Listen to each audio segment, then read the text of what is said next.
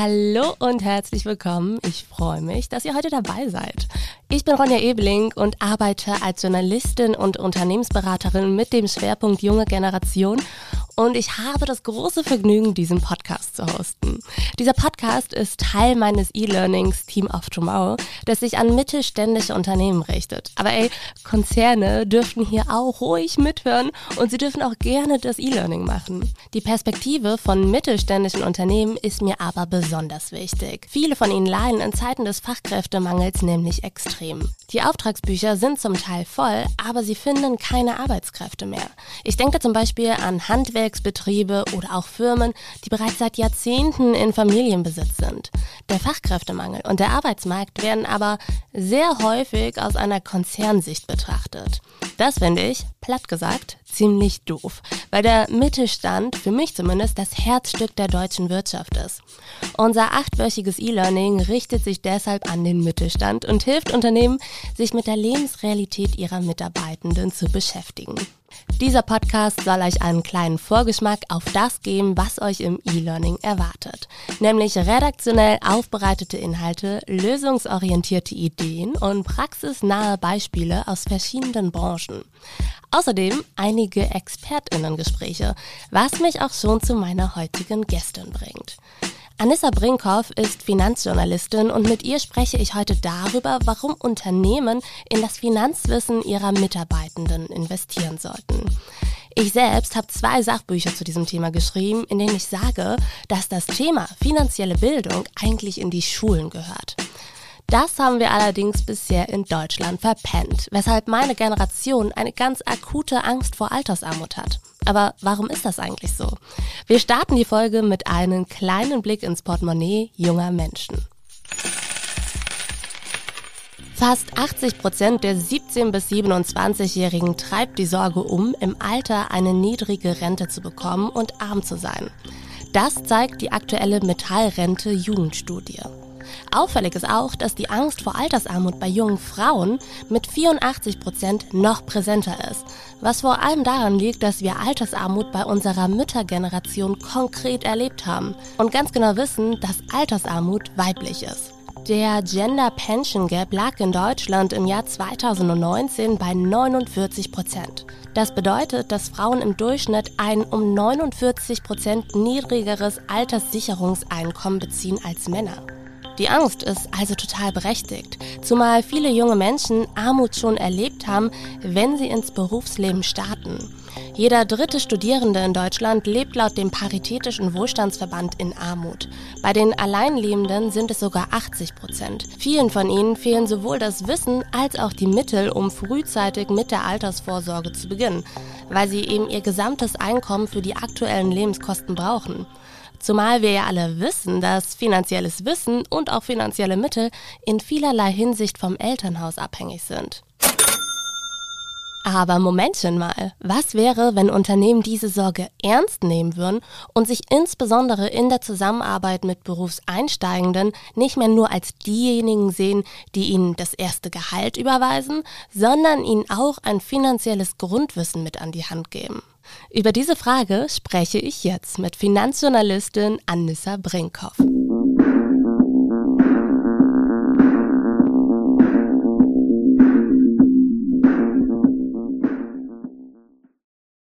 Anissa, du beschäftigst dich als Finanzjournalistin fast täglich mit dem Thema Altersvorsorge und vertrittst die These, dass Unternehmen in die finanzielle Bildung ihrer Mitarbeitenden investieren sollten.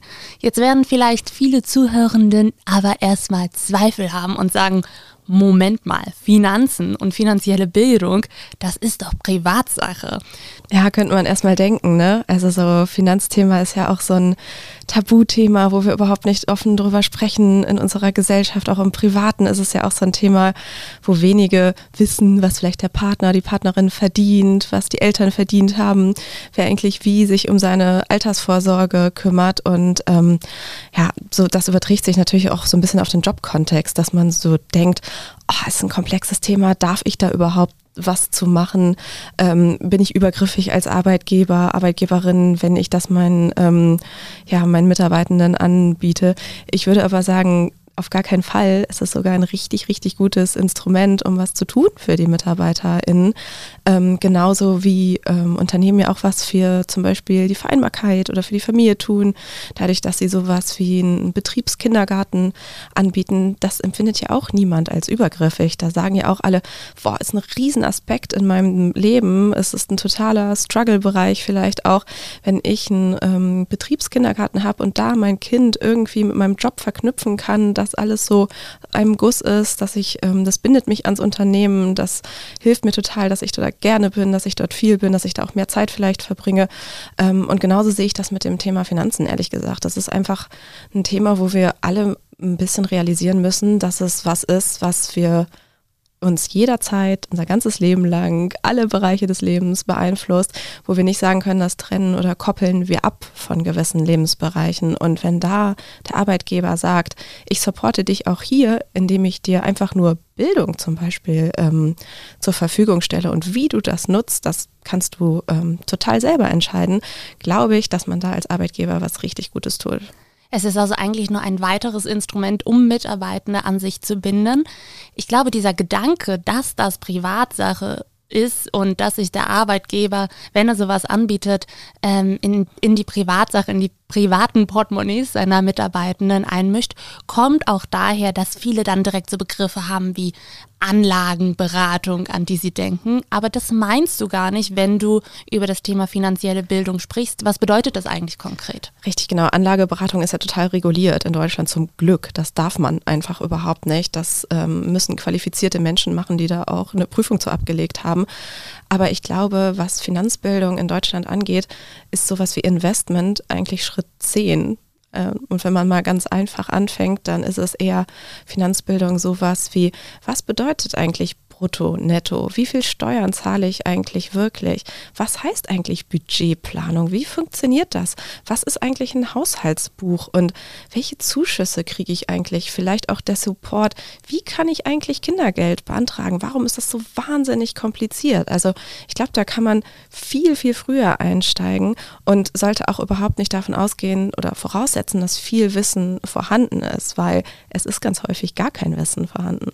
Wie finanziell gebildet ist denn unsere Gesellschaft in Deutschland? Ich habe vorhin schon im Intro gesagt, dass das eigentlich ein Thema ist, das in die Schulen gehört. Aktuell haben wir das noch nicht geschafft. Das heißt, bei welchem Wissensstand fangen Unternehmen denn an? Ja, also Studien zeigen, dass ähm, die Deutschen eigentlich relativ gut gebildet sind im internationalen Vergleich, was das Thema Finanzen angeht. Allerdings muss man auch sagen, dass Finanzbildung an generelle Bildung und auch an einen gewissen an Vermögenssatz gebunden ist. Das heißt, je mehr Bildung generell vorhanden ist, je mehr Geld vielleicht auch generell vorhanden ist, desto höher ist das Finanzwissen. Und du meintest ja gerade schon in der Schule, werden wir mit dem Thema überhaupt nicht konfrontiert, aber ja auch häufig in Ausbildung oder im Studium noch nicht mehr. Selbst da, wo wir schon aktiv unsere Finanzen managen könnten und sei es einfach dadurch, dass wir eine Steuererklärung machen, dass wir vielleicht ähm, einen Kredit aufnehmen müssen, weil wir uns sonst überhaupt Studium oder Ausbildung gar nicht finanzieren können. Selbst da fehlt ja schon ähm, das Wissen und deshalb würde ich einfach nie voraussetzen, dass überhaupt eine Art von Finanzbildung vorhanden ist, sondern die, die ein bisschen was mitbringen, da ist es ein privates Privileg, weil zu Hause offen über das Thema gesprochen wurde, weil eine Finanzkompetenz da ist. Aber ähm, ja, wenn ich jetzt zum Beispiel mal in meinem privaten Umfeld gucke, absolutes AkademikerInnen-Umfeld, selbst da war die Finanzbildung vor paar Jahren wirklich noch gleich null. Hm, spannend. Du hast eben gesagt, dass finanzielle Bildung auch an Vermögen gekoppelt ist. Ergibt ja auch irgendwie Sinn. Bedeutet das aber, dass finanzielle Bildung nur für Unternehmen interessant ist, die auch ihre Mitarbeitenden sehr, sehr gut bezahlen? Also sprich, ist das Thema für den Niedriglohnsektor zum Beispiel gar nicht interessant? Das wäre ja fatal. Genau, richtig. Das wäre ja der absolute Trugschluss, mhm. weil ich meine, wann muss man sich um sein Geld kümmern, wenn man wenig hat?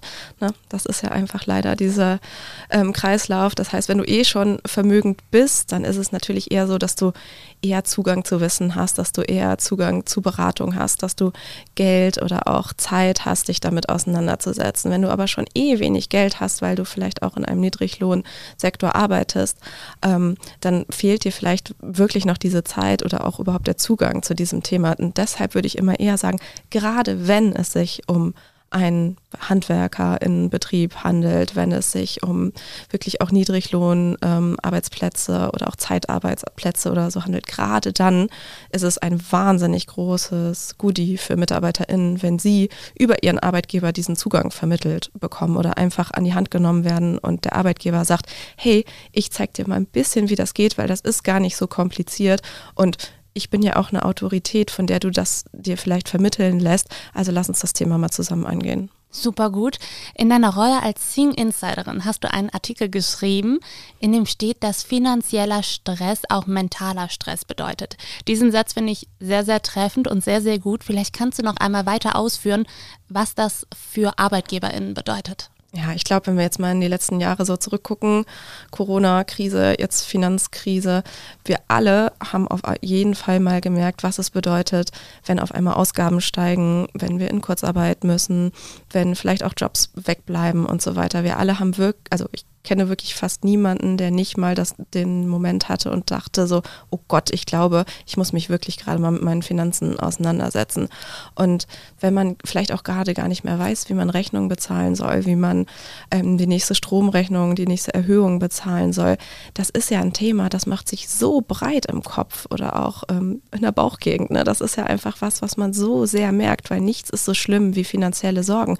Gerade wenn man auch noch Kinder hat, wenn eine Familie mithängt, wenn man vielleicht seine Eltern ein bisschen mitfinanzieren muss. Das ist ja nichts, was sich beiseite schieben lässt. Das ist ja nicht wie, damit kümmere ich mich jetzt morgen drum. Wenn die Rechnungen nicht mehr bezahlt werden können, fällt halt alles andere wie so ein Kartenhaus auch zusammen. Und deshalb finde ich dieser Aspekt, dass ähm, finanzielle Sorgen einfach wirklich so raumübergreifend sind, das müssen auch Arbeitgeber ähm, beachten, weil stell dir vor, du hast einen Mitarbeiter oder eine Mitarbeiterin, die gerade wirklich ihre Stromrechnung nicht mehr bezahlen kann, die in den Dispo rutscht. Die wird sich doch um wenig andere Themen gerade Gedanken machen können. Wenn sie bisschen, ja, vielleicht so verdrängungstechnisch veranlagt ist, schiebt sie es beiseite, aber im Hinterkopf wird immer diese Angst nagen. Wird die sich auf ihre Arbeit konzentrieren können? Wird die kreativ sein können? Ist die frei gerade in ihren Gedanken? ist die in einer guten Stimmung, in einer guten, zuversichtlichen Art gerade? Wahrscheinlich nicht. Hm.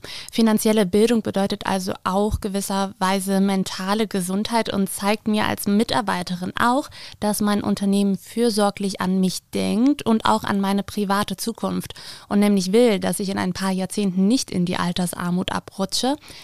Daraus ergibt sich ein ganz neues Finanzselbstbewusstsein, so nennst du das auch in dem Artikel, Vielleicht weckt das in manchen Vorgesetzten aber auch die Angst, wenn meine Mitarbeitenden erstmal finanzselbstbewusst sind, dann fordern die im Zweifel auch viel, viel mehr Gehalt. Und das will ich gar nicht.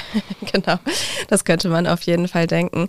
Aber ähm, wie schon gesagt, ich meine jetzt ja auch nicht, wenn ähm, Unternehmen sich um die Finanzbildung ihrer MitarbeiterInnen kümmern müssen, dass sie direkt den Gehaltsverhandlungsworkshop anbieten müssen, sondern wirklich einfach mal so Brutto-Netto-Recht Rechnungen, Budgetrechnungen und sowas ähm, vermitteln können.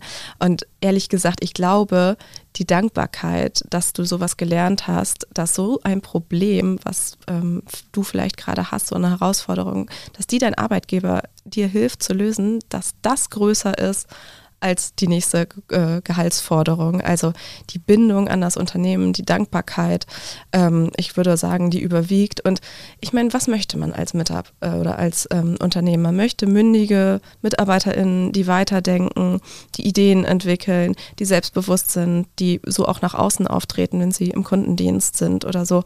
Und ich glaube ehrlich gesagt, dass da im Zweifelsfall dieses Investment, dann zahlt man halt fünf oder zehn Prozent mehr Gehalt, hat aber diesen wahnsinnig motivierteren, selbst selbstbewussteren Mitarbeiter oder Mitarbeiterin, das zahlt sich doch immer aus. Ich glaube auch, dass Unternehmen von einem anderen Umgang oder einem anderen Gefühl für und mit Geld auf jeden Fall profitieren.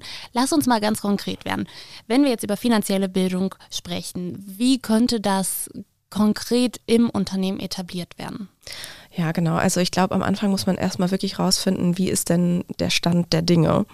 Ähm, also wo fange ich an, bei welchem Punkt geht es wirklich schon sowas wie um investieren oder hat man gerade vielleicht wahnsinnig viele junge Mütter oder Väter, die sich Gedanken darüber machen, wie kann ich denn Geld für meine Kinder, für die, deren Ausbildung zurücklegen? Also dass man da so ein bisschen wirklich schaut, wie sieht denn meine Belegschaft eigentlich aus und wie ist der Wissensstand? Und dann hilft es natürlich, wenn man sich externe Hilfe sucht durch Menschen, die sozusagen die Expertise dieser Vermittlung des Wissens auch haben. Ich würde als Arbeitgeber oder als Chef schon schwierig finden, wenn ich mich da vorne hinstelle und sage, ich erkläre euch jetzt mal, wie übrigens, ähm, keine Ahnung, investieren in ETFs funktioniert oder sowas. Da muss man schon ein wahnsinnig gutes Verhältnis haben und vielleicht auch ein kleiner Betrieb sein, dann kann das auch funktionieren. Ansonsten würde ich einfach immer versuchen, externe ähm, ja, ExpertInnen zu finden, die zu meiner Belegschaft passen lassen, die ähm, nicht mit einem erhobenen Zeigefinger da stehen, die sozusagen auch eine Autorität sind oder jemand sind, die die cool finden, die zu denen passt. Ich ähm, finde es zum Beispiel schwierig, wenn ähm, ich mich als junge Frau jetzt zum Beispiel vor einen Handwerksbetrieb stellen soll, ohne dass das passt zu deren Mindset. Wenn die eine junge blonde Frau sehen, die denen jetzt auch noch von oben herab was zum Thema Finanzen ähm, erzählt, könnte natürlich das Bild entstehen, dass das einfach ein bisschen blöd und wie gesagt von oben herab ist. Wenn die aber sagen, ey, ich finde es gerade cool, dass da eine junge blonde Frau ähm, steht, weil übrigens meine Töchter sehen auch so aus und die erzählt mir jetzt noch was zum Thema Finanzen, dann ist das genau das richtige Setup. Also ich würde einfach sagen, hört so ein bisschen rein in euer Unternehmen und findet dann die passenden ja, Zwischenvermittler, ExpertInnen, ähm, die vielleicht auch langfristig so ein bisschen zur Verfügung stehen, die vielleicht einmal einen Workshop geben und dann im Nachklapp nochmal für persönliche Fragen da sind, weil, wie ich schon am Anfang meinte, Finanzen ist ein Tabuthema. Vielleicht ist es am Anfang das Interesse da und die MitarbeiterInnen kommen zu dem Vortrag und hören sich alles an und finden das total spannend, trauen sich jetzt aber nicht vor versammelter Mannschaft dann noch irgendwelche Nachfragen zu stellen, weil man sich damit ja auch irgendwie wieder exponiert, dass man es doch noch nicht so ganz verstanden hat, was ja total normal ist, so dass man einfach sagt, man bucht bei dem Experten oder bei der Expertin nochmal eine zweite Stunde, wo MitarbeiterInnen vorher die Fragen anonym per Mail schicken können oder grundsätzlich bezahlt man diesenjenigen, dass äh, der oder die danach nochmal Fragen per Mail beantwortet. Also ich glaube, man muss immer gucken, dass man die richtige Person, das richtige Thema, aber auch das richtige Setup findet, so dass niemand da zu sehr aus seiner Komfortzone herausgehen muss. Hm, sehr, sehr richtig. Finde ich super. Ähm, wenn wir jetzt noch ein bisschen konkreter in diesen Themen wären. Du hast eben schon angesprochen, ähm, wie zum Beispiel Mitarbeitenden für ihre eigenen Kinder vorsorgen können. Was ich auch sehr interessant finde, ist die Frage, wie kann ich schon im Studium oder in der Ausbildung vorsorgen? Welche Themenpunkte gibt es noch, die für eine Belegschaft interessant sein könnten? Es fängt meiner Meinung nach wirklich bei der ähm, Prävention an. Also diese ganzen finanziellen Herausforderungen, die wir gerade haben, ähm, bedeuten einfach für viele Menschen, dass Schulden eine aktuelle Gefahr sind. Das heißt, auch da einfach so vorzubilden, was sind gute Schulden, was sind schlechte Schulden, sollte ich wirklich, um mir das neue Auto oder um mir den neuen Fernseher ähm, zu finanzieren, einen Kredit aufnehmen. Und wenn, wenn ich das schon unbedingt möchte, was sind denn da eigentlich die Kennzahlen? Was muss ich da eigentlich wissen? Wie berechne ich das eigentlich, dass ich mir das auch wirklich leisten kann? Also sozusagen wirklich in die Prävention gehen und dann in die Grundbildung von vielen Begriffen. Ich würde nicht voraussetzen, dass jemand weiß, was eine Aktie ist oder was zur Hölle an der Börse eigentlich passiert. Also da sozusagen diese Grundbildung ähm, erstmal ja, zur Verfügung zu stellen, die eigentlich in Schule oder Uni hätte ähm, stattfinden müssen und dann Richtung wirklich Finanzmanagement gehen, was ich meinte, Netto, Brutto, Budgetplan, dann vielleicht auch, was bedeutet eigentlich Altersvorsorge, wie funktioniert eigentlich unter, unser Rentensystem, warum reicht meine Rente eigentlich gar nicht mehr, wie lese ich einen Rentenbescheid, wie kann ich mir ausrechnen. Sehr spannendes Thema, Rentenbescheid. Richtig, ja. genau, mhm. wie kann ich ähm, berechnen, was ich bekomme, wenn ich in Altersteilzeit Teilzeit gehe oder wenn ich noch ein bisschen länger ähm, arbeite. Also da einfach ähm, die Mitarbeitenden in ihren aktuellen Problemen so an die Hand nehmen. Und wenn das Interesse da ist, klar, dann weiterdenken und vielleicht mal jemanden reinholen, der auch die Grundlagen des Investierens erklärt und einfach sagt, wie funktioniert denn so ein ETF und was sind eigentlich die Risiken bei der Börse? Was bedeutet eigentlich Diversifikation? Also man kann ja auch ein langfristiges Projekt daraus machen und gewinnt vielleicht MitarbeiterInnen, die das richtig spannend finden, sich da auch so weiterzuentwickeln. Hm, Weil es eben diesen Aspekt der Fürsorge auch beinhaltet. Das heißt, man könnte schon als Unternehmen durchaus sagen, ich biete jetzt einmal alle sechs Monate einen Finanzworkshop zu einem unterschiedlichen Themenschwerpunkt an. Definitiv. Und wahrscheinlich kann man auch jedes Thema zweimal machen, weil beim ersten Mal kommen die, die eh ein bisschen offener, ein bisschen mutiger sind, die erzählen dann weiter in der Belegschaft, boah, war richtig gut, was ich gelernt habe. Ähm, ich habe es zu Hause angewendet, ich habe es mit meiner Frau, ich habe es mit meinem Mann besprochen, wir machen jetzt übrigens das und das. Und dann denken doch die, die so ein bisschen schüchterner sind, die vielleicht nicht so offen sind für solche Themen, so, Mist, wäre ich vielleicht auch mal hingegangen. Und meistens ist es dann ja so, beim zweiten Termin kommt auf einmal nochmal die doppelte Menge der mhm. Menschen. Und äh, ja, die brauchen brauchen einfach so ein bisschen Zeit und das ist ja auch total in Ordnung. Das war Anissa Brinkhoff, Finanzjournalistin und Keynote-Speakerin rund um das Thema finanzielle Bildung. Wer mehr von ihr erfahren will, findet ihre Social-Media-Handles in den Show Notes. Und wer weitere Hebel kennenlernen möchte, um Mitarbeitende für sich zu gewinnen und an sich zu binden, sollte sich unser gleichnamiges E-Learning Team of Tomorrow unbedingt ansehen.